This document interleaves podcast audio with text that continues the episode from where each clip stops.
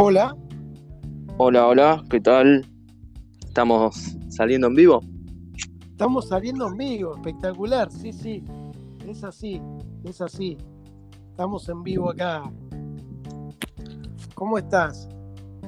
Acá estamos probando esta nuevo dúo, ¿no? A ver cómo sale así. Me parece de esta manera va a ser más práctica y se nos va a escuchar a los dos en el mismo nivel, así que en el mismo nivel estamos hablando en el mismo sonido, ¿no? En la misma sintonía. Exactamente, igual tenemos el mismo nivel, bueno, o dependiendo el tema que toquemos, ¿no? Sí. Por supuesto, ahora no nos podemos ver las caras, solo hablamos y nos podemos interrumpir, pero creo que va a ser mucho mejor que el último que hicimos, que fue una entrevista que me realizaste sobre astronomía, después hicimos otra que todavía no la pudimos subir, ¿no? Exactamente, pero bueno, vamos a tratar de, de, hablar de todo un poco y ver qué sale de esto. Sí, a ver qué sale, cómo es. Yo soy el host, aparece Sato, abajo host. Me siento Adrián Suárez. Claro, vos sos sí. el que me, supuestamente host es el que me aloja. Sí, hay que ver después cuando se suba el podcast cómo, si será mi nombre o se pueden los dos poder lograr... Yo creo, eh... yo creo que se van a poder los dos porque eh, yo tuve que, para poder aceptarte, tuve que poner bien los datos de mi cuenta, así que en teoría está, está todo así hecho. Así que veremos cómo, cómo sale, pero está ¿Cómo? interesante. Esto nunca lo probé, es algo nuevo y está muy, muy bueno. En este momento estoy sí. observando el programa de Pichu Estreanese, que se llama uh, ¿cuál es? Eh, Manda Play. ¿De dónde es eso? De... nuevo para tapar el verano. Programas pedorros, pero yo creo que sí. a esta hora lo mejor es balconear con Satu. Balconeando acá estoy. Un poco las estrellas. Claro, por supuesto, y con la luna que hoy, que hoy está iluminada un 40%, así que está hermosa la luna. Y levantó un poco vientito. Eh, sí, recordé, hoy es 11 de enero, decimos el día, porque capaz la gente lo escucha después, no sé, más adelante, cuando sea un 11 de enero, enero que hizo temperatura récord en la ciudad de Buenos Aires, creo que de 1950. Sí, de 1956 que no hacía, o sea, casi 50 años más, de 50 años que no hacía esta temperatura terrible. Ahora levantó bueno, viento. Día, y... esta, semana, esta semana Argentina tiene las temperaturas más altas de todo el mundo. Ah, ¿es verdad eso? Porque me lo dijo sí, sí. mi compañero de trabajo y yo dije, nada, que deje no, no, boludez. Estamos, estamos hablando con respecto, eh, o sea, lo, lo, que se habla es con respecto al día de hoy, no, no del año, sino que el día de hoy Argentina registra la temperatura más alta en todo el mundo. Obviamente que hay lugares que están en invierno y obviamente que sí. no tienen temperaturas de verano. O sea, sí. y ya sacás muchos países en discusión. Pero con lo que se refiere a países de, de verano, eh, del hemisferio sur, sí. Exacto, en el, bueno, sería la temperatura del hemisferio sur, porque bueno, el hemisferio norte obviamente está en invierno y no creo que llegue a 31, salvo que, que no sé. Exacto. Pero bueno. Así que bueno, eh, pero bueno, esto, todo esto se debe obviamente al cambio climático, no es bueno, no sí. es algo que decir. Eh, por ejemplo, Agradable que decir, uh, que bueno. Escuchemos semanas... esto, escucha, espera, silencio un segundo. No sé si se escuchó una cerveza. Una cerveza destapada. Sí. No, te decía que con respecto también al cambio, con, con, respecto también al cambio climático, se vivió que hace dos semanas eh, en Alemania y en todo, digamos, Europa que están transitando el invierno, hacía calor. O sea, en España se registraron 20 y pico, 25 grados, pero en Alemania sí. en invierno 15 grados, eso es algo inusual, 15 grados en invierno. Uno sí. dice, bueno, qué lindo, ¿no? Pero uno lo disfruta. Pero sí, pero eso se debe al cambio climático. Es un efecto ¿no? de rebote, sí. Igual, más allá de que uno lo asocia mucho con el cambio climático, hay que destacar que las temperaturas en el mundo se empezaron a medir no hace mucho, no, no recuerdo exactamente la cantidad de años, pero no, no lleva 100 años de medición. Quizás anteriormente no, hubo. Teniendo en cuenta. No tengo idea, pero estoy tirando algo teniendo, como. No, no, y también hay que tener en cuenta que, que cada vez está, eh, los equipos son más sofisticados y cada vez se pueden medir con mayor exactitud, o sea que obviamente que no es lo mismo la medición que usaban hace 10, 15 años atrás que la que usan ahora. Ahora es más preciso y antes quizás no era tan preciso. Sí, y además eh, hay que destacar con lo del calentamiento global que, sí, que si hay un montón de... se nota porque, o sea, un ejemplo muy claro es los aires acondicionados. Hay millones de aires acondicionados en el mundo que calientan, que tiran mucho, mucho calor, más allá que ahora están de la última tecnología, sí, pero hay muchísimos que son de 1810 más o menos los aires, o sea, están en los edificios viejos que tienen más de 50 años, tienen esos aires acondicionados que vos ves el motor afuera, lo que es y es un peligro. No sé todavía cómo no se cayó alguno, no, no, no, quiero llevar a la maldición, pero son cosas que muy viejas. Sí, no, no, lógicamente, lógicamente. Eh, pero yo igual, sin embargo, tengo, tengo una pregunta para vos, Satu, que fuiste eh, estandapero. Y lo que yo te quiero preguntar, porque el otro día vos comentaste en uno de los podcasts que hicimos, eh, que vos hacías podcast que perdón, podcast no, eh, stand-up, que hoy estarían prohibidos por los tipos de chistes. Y yo lo que me pregunto, que por esos chistes, porque yo me detuve y observé esos stand-up que hiciste, eh, ¿tu, esposa, ¿tu esposa todavía no te echó de la casa después de todo lo que dijiste? Sí, no, no me echó. Igualmente uno, viste, la exagera en los monólogos. o quizás dice cosas que no son ciertas. Había muchas cosas que no son ciertas, pero bueno, uno las dibuja en realidad. Es el anti-estándar. Buscas cosas generales. Más allá que pueda haber cosas, cositas que te puedan suceder a vos, es en general en el stand-up la, premisa tiene que ser algo universal, algo no, a mí, a mí me llamó, a mí, a mí me llamó mucho la atención eso de lo que dijiste con respecto a de que uno se estaba sentado eh, mirando el fútbol, pero claro, que no se sentaba en, en, una silla, sino que se sentaba en el piso sobre sus propios huevos, de tanto que se los inflaba. Por supuesto, eso... queda fuerte, pero yo creo que eh, está bueno lo que decís porque se, lo podemos llevar a un tema de debate con eh, hasta dónde es el límite del humor, que mucho se está debatiendo últimamente. Últimamente, verdad, ¿hasta dónde? Sí, con todo, está todo a tela de juicio, todo, todo criticable, todo, todo, viste, como que no, no puedes hacer esto, lo otro, ¿por qué no se puede hacer? No, yo creo que, yo creo que también sí, es... sí, care cada uno, más allá de que sí hay cosas que no, pero... Se puede, se puede hacer cualquier chiste, creo yo, ¿no? Sí. Eh, es lo que hablaba también eh, el otro día escuché una entrevista que le hacía Matías Martín a Luciano Mellera justo hace dos días y también él decía que con respeto se puede hacer eh, cualquier tipo de humor. O justamente sí. Moldaski, que habla, hace mucho humor sobre judíos, pero claro, los judíos pero es judío. porque él es judío, por eso te digo que, es otro tema. Como que, es como que decir, bueno, pero si él lo hace, claro, es por respeto, supuestamente, porque él es judío. Pero bueno, es por que si, no podría lo haría otro, quizás no se vería bien. Cae bien, sí.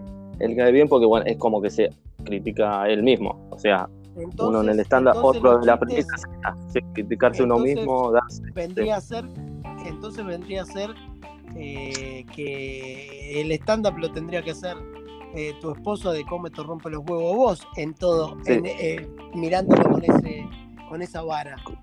Sí, es como me comentaba en la clase de estándar que tuve, no me acuerdo cuál profesor fue, hay un poco de viento, se escucha, se escucha el vientito, pero hermoso, está hermoso, tibio, brisa veraniega, fue 41 grados, debe ser 25, pero bueno, sin irme del tema, estábamos en, bueno, los chistes que, me decía, ya me perdí, ahora el viento me llevó, me llevó las ideas.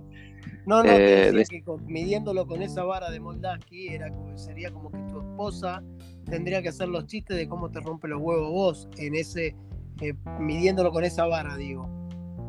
Sí, es, eh, ah, esto era lo que, el tema profesor que, uno que decía que los chistes uno los puede hacer eh, pero siempre, más allá del respeto, es con eh, ponerse en el lado del vulnerable. Siempre el, chiste es para a favor del vulnerable, ¿no? Por ejemplo, doy un ejemplo básico para que se entienda, no si vos haces un chiste, sos oficinista y haces chistes sobre tu jefe, es gracioso, pues sí, sí, el de que está en el poder más arriba le estás dando, entonces es gracioso. Diferente sería si se sube tu jefe y hace chistes sobre, no sé, estos empleados son unos imbéciles, que esto, lo otro, y quizá no, no va a caer bien es como que siempre el chiste eh, con el, vulnerable bardeando, para decirlo eh, prontamente, al, poderoso, entre comillas. pero estaría bueno ver a alguien que, que suba un jefe y que haga chistes sobre sus empleados. Sería un tanto gracioso, yo lo vería. Sería algo llamativo. Sí, sí, sí, es verdad. Es verdad, eh, eso, en eso tenés razón y en eso coincido plenamente. Eh, ¿Qué te iba a decir? Bueno, cambiando un poco de tema, vos que estás con el lado de la astronomía, ¿no? Un aficionado a la astronomía, lo que yo te quería preguntar, ¿hoy estás observando algo? ¿Cada vez que vos balconías observás? ¿O simplemente depende el día? Depende del día y las ganas también. Hay en general todas las noches salgo y, miro a simple vista al cielo y igual estoy en la ciudad, no se puede ver mucho. Si estuviera en el campo, te digo, salgo y te, pegas un vuelo terrible, pero en la ciudad sí miro, me quedo sentado en la noche mirando, mirando el cielo y capaz que te llevas alguna sorpresa, algún satélite, como dije anteriormente, de la Estación Internacional Espacial, de las Starlink que te pueden sorprender, o quizás puedes llegar a ver las mal llamadas estrellas fugaces o un meteoro lo puedes ver tranquilamente, puede pasar. De hecho, me ha pasado, tener grandes posibilidades, porque todo el tiempo la Tierra está eh, trasladándose a través del sistema solar y, pasa por lugares sucios. Por eso las lluvias meteoro que se dan en diferentes estaciones del año, en diferentes situaciones, se dan siempre en los mismos momentos, porque es cuando eh, la Tierra está atravesando una zona donde dejó la suciedad algún asteroide, algún cometa. Interesante, interesante. Y hoy observas, ¿se puede observar algo, por ejemplo, el día de Ah, eso, no, ni te contesté. No, sí, hoy no, la luna está hermosa. Siempre para mirar las estrellas y mirar el, cielo profundo es mejor con luna nueva, que no, no haya luna. porque la luna te saca mucha, te da mucha claridad al cielo y te saca visión de, de lo oscuro del cielo pero cuando está cuarto creciente o un poquito más como en este momento, es hermosa ver la luna también. Lo ilumina tanto y, y te, lo disfrutas, la verdad que se disfruta. Pero sí, lo que te decía, bueno, está la, constelación de Orión, que siempre es hermosa, es donde están las tres Marías, que se llama el cinturón de Orión.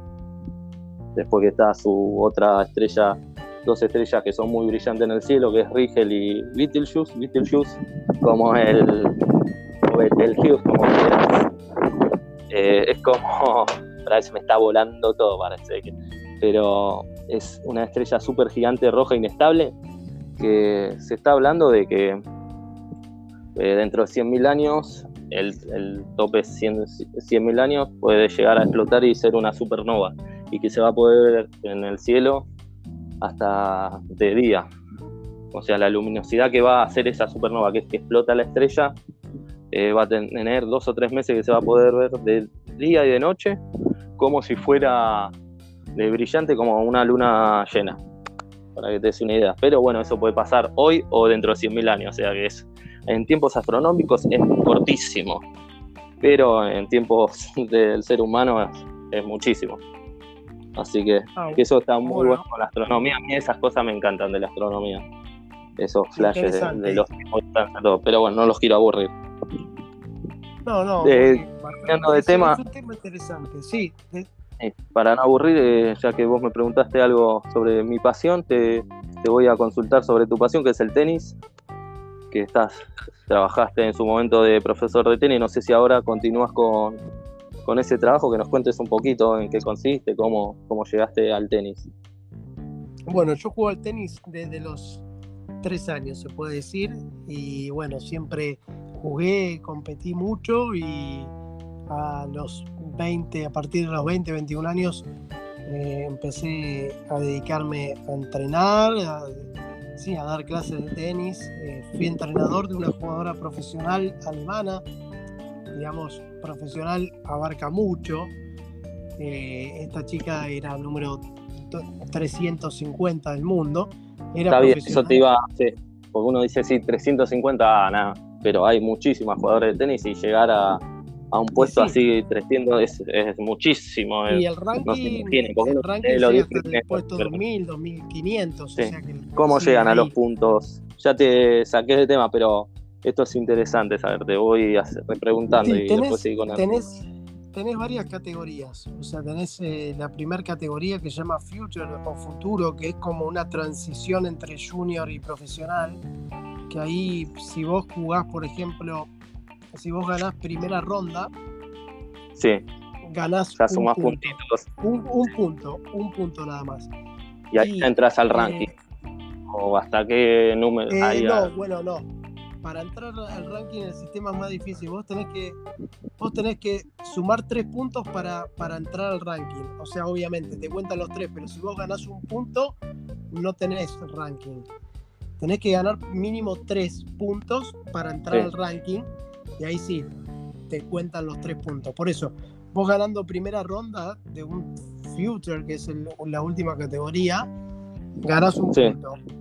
Y eh, ganando, eh, por ejemplo, el torneo, ahí obtenés 10 puntos. Y por la final 7. O sea que es bastante... Eso, eso lo menos. esos son buenos los puntos para después clasificar a torneos de, mayores, de, magnitud un poco más importante, ¿no? Tenés que tener cierta cantidad de puntos, estar calificado. Y sí, para, para que te des una idea, por ejemplo, eh, Djokovic tiene 11.000 puntos. Sí. Lo que pasa es que el tema, de, el tema de los puntos es bastante complejo, o sea, es, es bastante complejo y lo que se cuenta es eh, prácticamente se suma la, mayor cantidad de torneos durante un año. O sea, por ejemplo, si vos eh, haces una final, eh, vamos a dar un ejemplo, vos llegas a una final este año, en, enero, al, al, año siguiente, si haces menos de una final, vos perdés automáticamente los puntos del año anterior. O sea que podés perder puntos, no es que siempre estás eh, en alza. Entonces muchos puntos se van perdiendo. Entonces no es fácil mantenerse. Necesitas, eh, por eso Djokovic tiene 11.000 puntos, pero obviamente, si, por ejemplo, por eso ahora hay tanto lío con el tema de Djokovic, porque